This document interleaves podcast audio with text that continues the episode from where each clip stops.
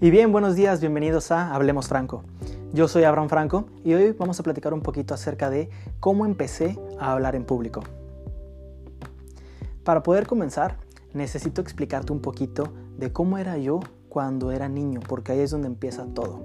Yo sé que hay niños que nacen con una labia increíble, que hablan por todos lados, mientras que yo eh, en realidad no fue de la misma manera.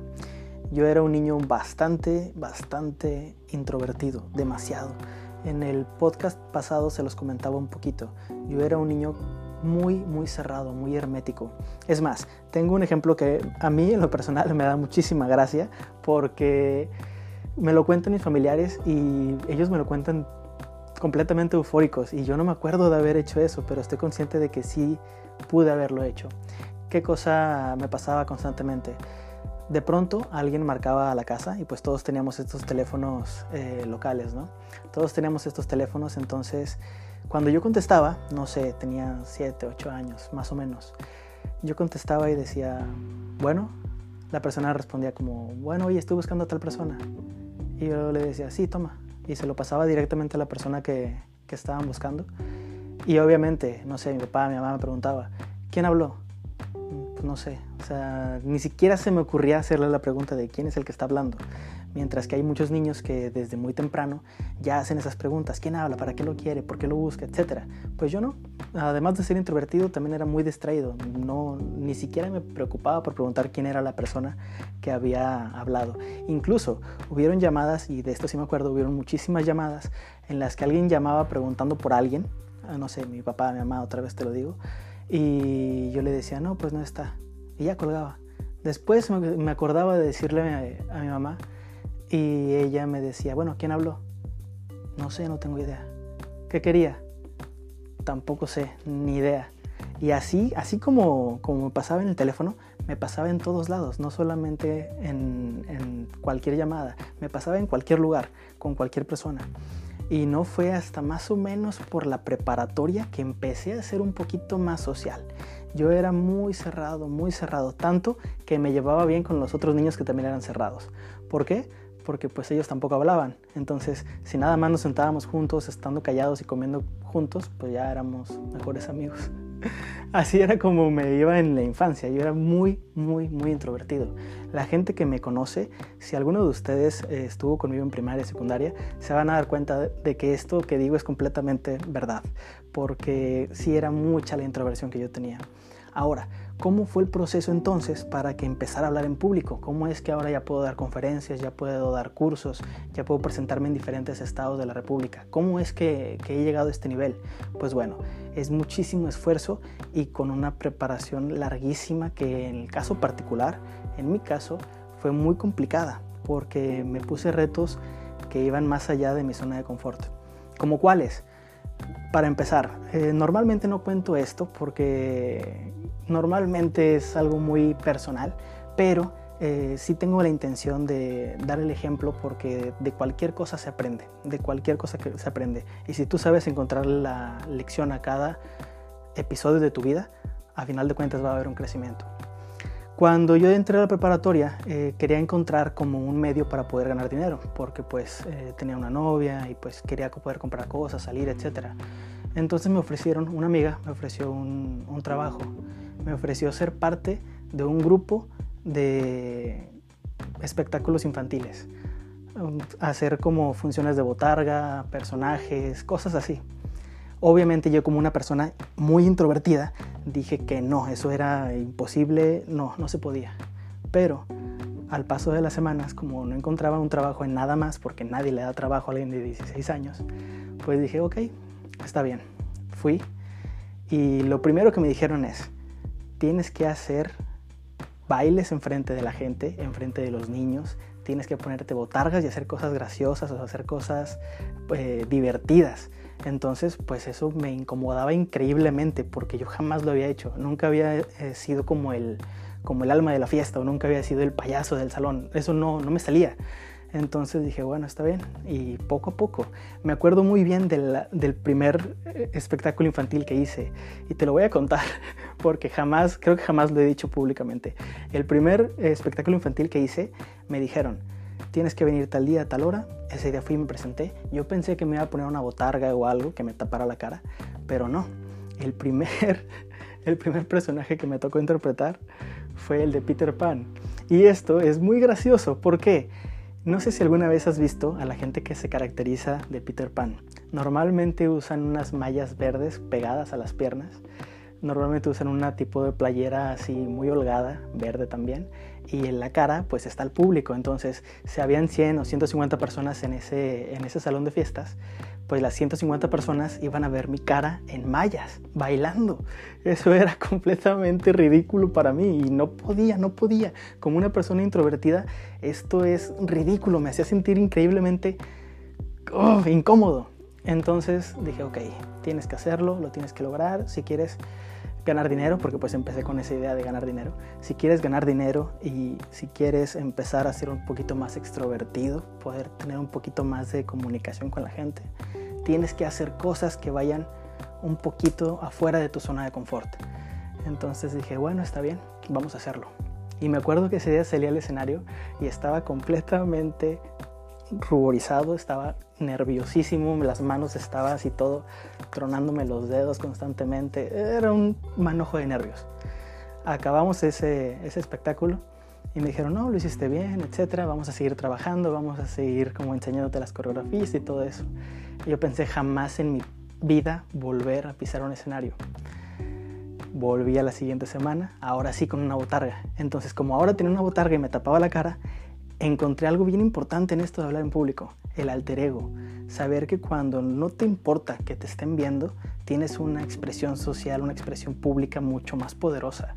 Cualquier persona que en su vida se haya puesto una máscara, una botarga, un lo que sea que no te vea en la cara, tú podrás estar de acuerdo conmigo en que tienes una libertad increíble que jamás has sentido. Puedes hacer lo que quieras y te sientes libre. Pues bueno, a partir de este momento es que empecé a hacer uno y otro proyecto de hablar en público. Primero fueron estos eh, espectáculos infantiles, después eh, dentro de uno de los espectáculos un promotor de marcas de bebidas energetizantes me invita a ser como parte de la promoción de su campaña. Entonces estuve en varios eh, estadios, en varias plazas, presentando con un micrófono enfrente de la gente el producto energetizante. Y esto lo hice cerca de un año más. Bueno, lo de los espectáculos infantiles fueron cerca de unos 3, 4 años lo que los estuve haciendo, con diferentes públicos, diferentes audiencias.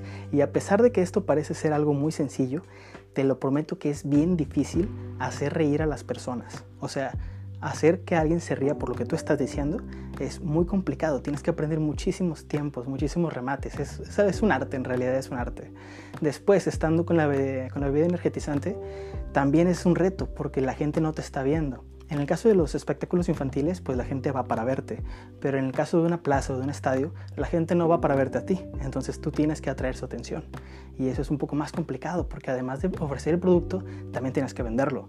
Y esto te hacía un doble reto, tú como una persona introvertida, ¿cómo le hacías para que las personas te voltearan a ver y no solo eso, sino que también te compraran? Así que fue un reto bastante interesante. Después de esto vinieron más proyectos, eh, gracias a esto un poquito de desenvolvimiento, desenvolvimiento. Despuésito me invitaron a, filmar cortometrajes, eh, un par de comerciales, cosas que me fueron ayudando bastante a entender diferentes técnicas. En el podcast pasado yo te decía que hay muchas técnicas para hablar en público. Bueno, durante todo este periodo me encargué de investigar en libros, en revistas, videos, no había tantos videos como ahora, pero me encargué de investigar en todas las, eh, todas las plataformas posibles para ese entonces. Uno de los autores, por cierto, lo recomiendo, uno de los mejores autores para hablar en público en diferentes variedades, yo te lo recomiendo muchísimo, es Dale Carnegie. Tú lo puedes encontrar, se escribe Dale Carnegie. Tú lo puedes encontrar en, en, YouTube, en Google. Hay muchísimos libros. En cualquier librería vas a encontrar al menos unos cinco libros de él que hablan precisamente de hablar en público. Y es de los que más recomiendo porque tienen las bases para hablar en cualquier espectro de, de necesidad que tengas. Aparte de él, actualmente hay muchos autores que cada uno te lo utiliza para diferentes cosas. Te lo utilizan para ventas, para marketing, para neuroventas, para publicidad, para bienes raíces, etc. Bueno, pues todos ellos nacen de Dale Carnegie te lo recomiendo bastante. Después de los cortometrajes, de los comerciales y todo esto, ¿qué fue lo que empecé a hacer? Bueno, ya estaba en la etapa de la facultad y dije, ok, ahora vamos a tratar de esto que ya conozco un poquito de cómo presentarme en público, vamos a tratar de utilizarlo de una manera positiva para el, como enriquecimiento de las personas. Empecé a organizar pequeños talleres, pequeñas conferencias en la facultad y eran pocas las personas que iban, no sé, 20, 50, 100 personas las que iban a mis cursos. Y de pronto me encontré, ya casi terminando la carrera, con escenarios de 300, 500, 1000 personas. Y me di cuenta de que en realidad hablar con uno y hablar con, con mil, por ejemplo, era básicamente lo mismo, seguía los mismos principios y por eso te lo decía en el podcast pasado, los principios son los mismos. Si tú te casas con que puedes hablarle a una persona, te vas a casar con que puedes hablarle a mil personas.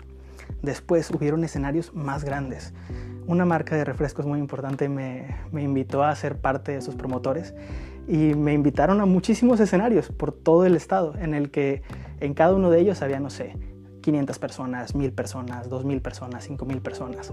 Entonces la gente automáticamente te empieza a demostrar, el, hablar con la gente te empieza a demostrar que estas capacidades que poco a poco vas trabajando, las has ido puliendo y de esta manera ya tienes una comunicación pública, una expresión social un poquito más desarrollada.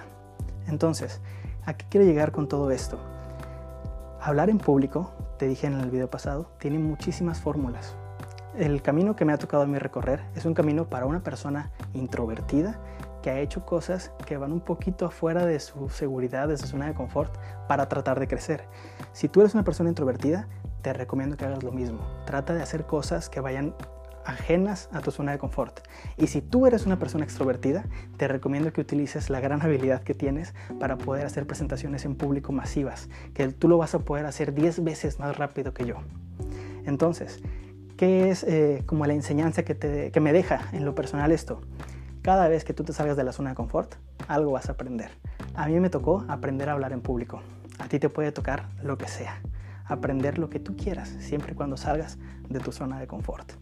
Eso es lo más importante que quiero que te lleves el día de hoy. Ahora, quiero contarte un poquito de lo que he estado haciendo en los últimos años, porque sé que mucha gente tiene esta duda de qué es lo que hace Abraham Franco.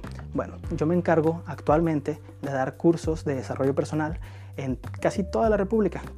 Casi todos los estados los he visitado precisamente para esto, con grupos de 20, 30, 50 personas, grupos pequeños porque me gusta concentrar muchísimo la atención eh, persona a persona. Y de esta manera, pues vas conociendo que también las técnicas, a pesar de que una técnica sea muy buena para mí, no en todos los estados y no en, las, no en todas las plazas funciona de la misma manera. Es muy diferente hablar con nosotros los norteños, los que vivimos en el norte de México, que hablar con una persona del centro de México o del sur de México.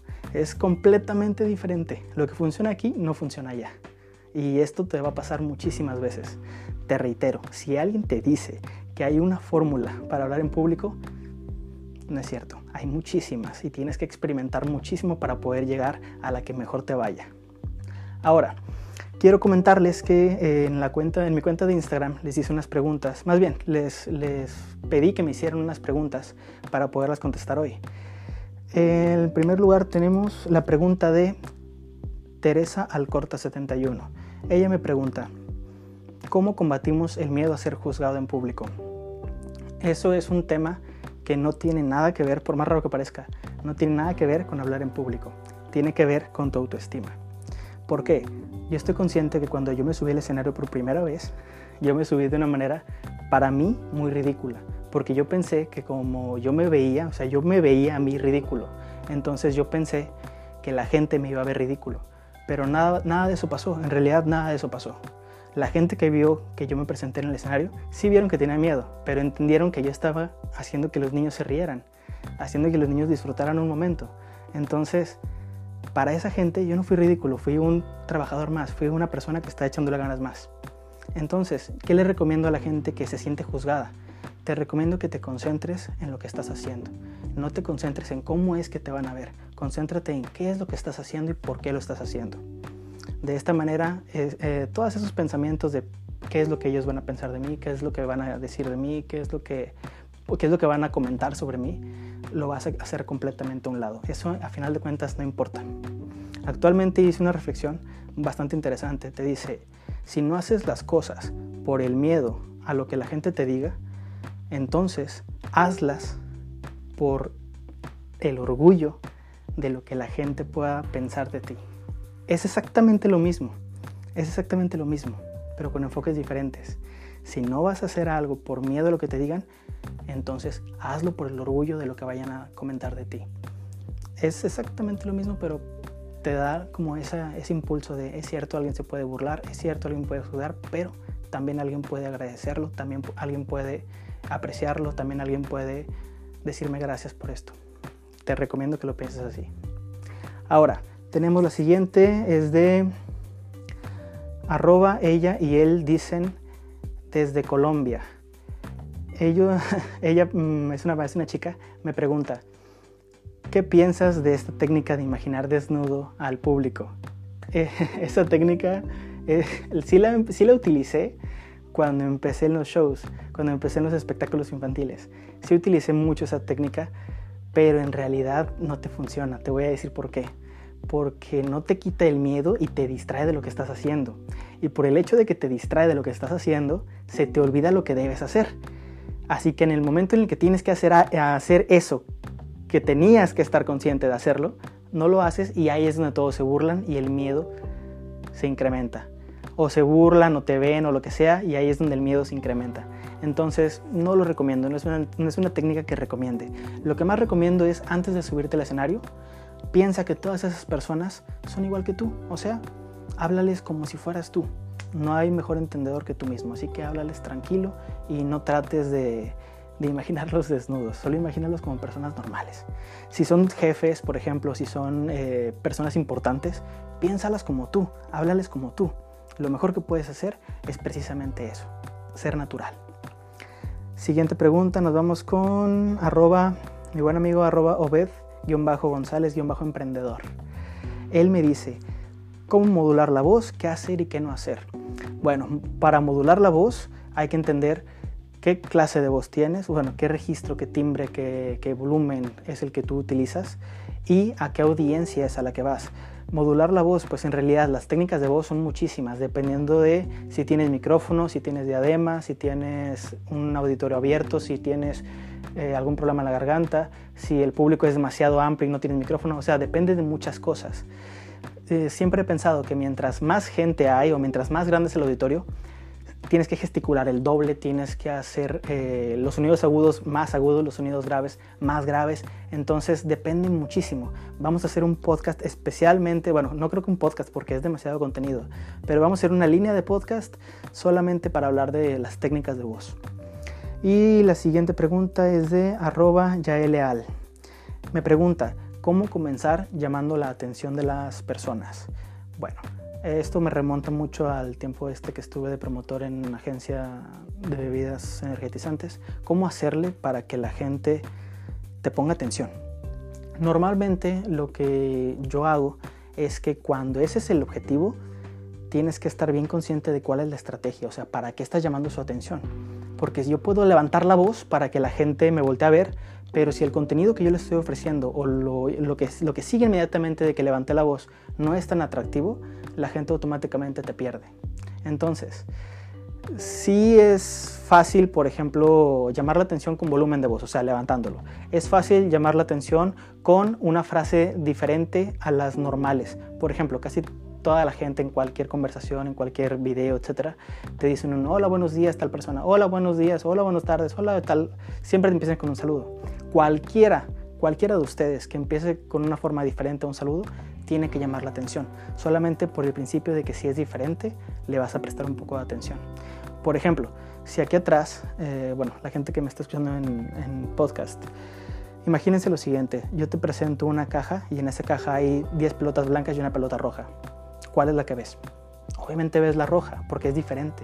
No habla de que seas rojofóbico ni nada, simplemente la ves porque es diferente a las demás. Y es lógico que la veas entre todos los demás que son iguales.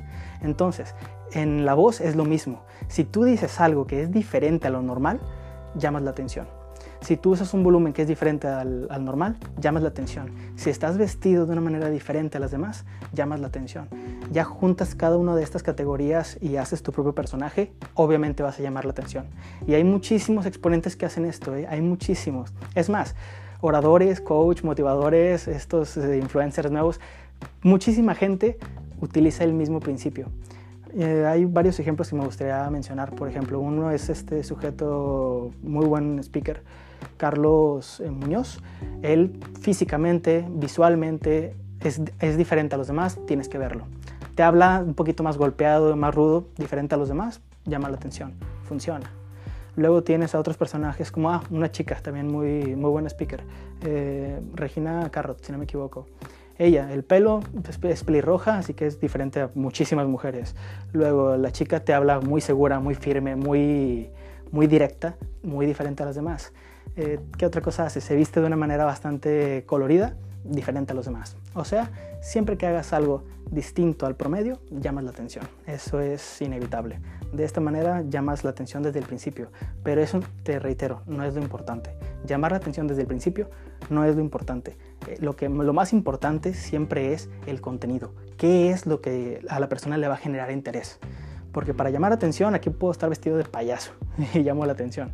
Al menos a los que me ven por, por el canal de YouTube. Pero si no dices algo interesante, no va a servir de nada que le hayas captado el interés a la primera vista.